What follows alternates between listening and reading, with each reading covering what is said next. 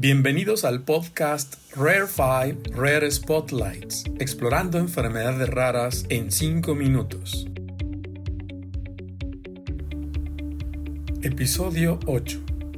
18 de febrero, Día Mundial del Síndrome Asperger.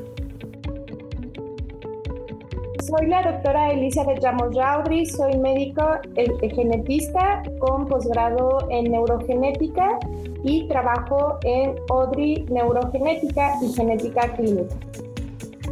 ¿Qué es el síndrome Asperger?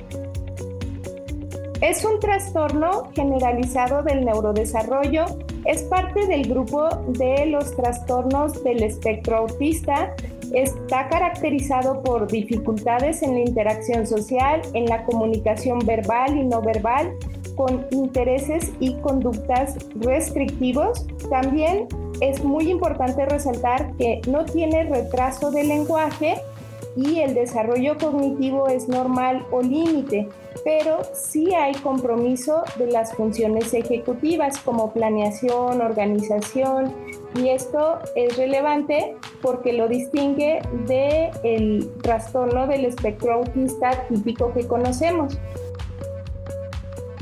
¿Cómo se diagnostica el síndrome Asperger?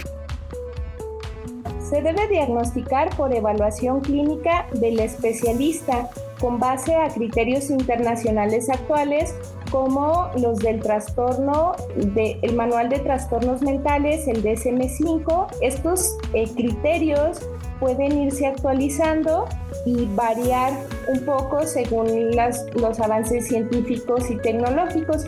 Sin embargo, es importante hacer hincapié que las alteraciones suelen aparecer antes de los tres años de edad, por lo menos una de los compromisos, ya sea social o en la comunicación, debe de estar antes de los tres años de edad para sospechar un trastorno del espectro autista. ¿Cómo se trata el síndrome Asperger? Su tratamiento es multidisciplinario e integral, ya que la presentación es muy heterogénea y dependiente de la edad y de comorbilidades psiquiátricas o genéticas. ¿Por qué se celebra hoy 18 de febrero el Día Internacional del Síndrome Asperger? Es por el natalicio del doctor Hans Asperger, pediatra, que describió por primera vez esta condición hace 80 años, en 1944, y se hace con la finalidad de crear conciencia de la condición y lograr la inclusión en la sociedad de quienes presentan esta condición. ¿En dónde podemos encontrar más información?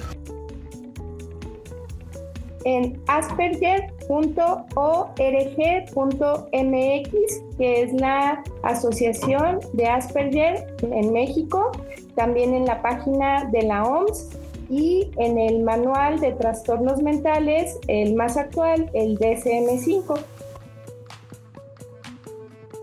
Gracias por escucharnos. Nos vemos en el siguiente Día Internacional o Mundial de una enfermedad rara en 5 minutos.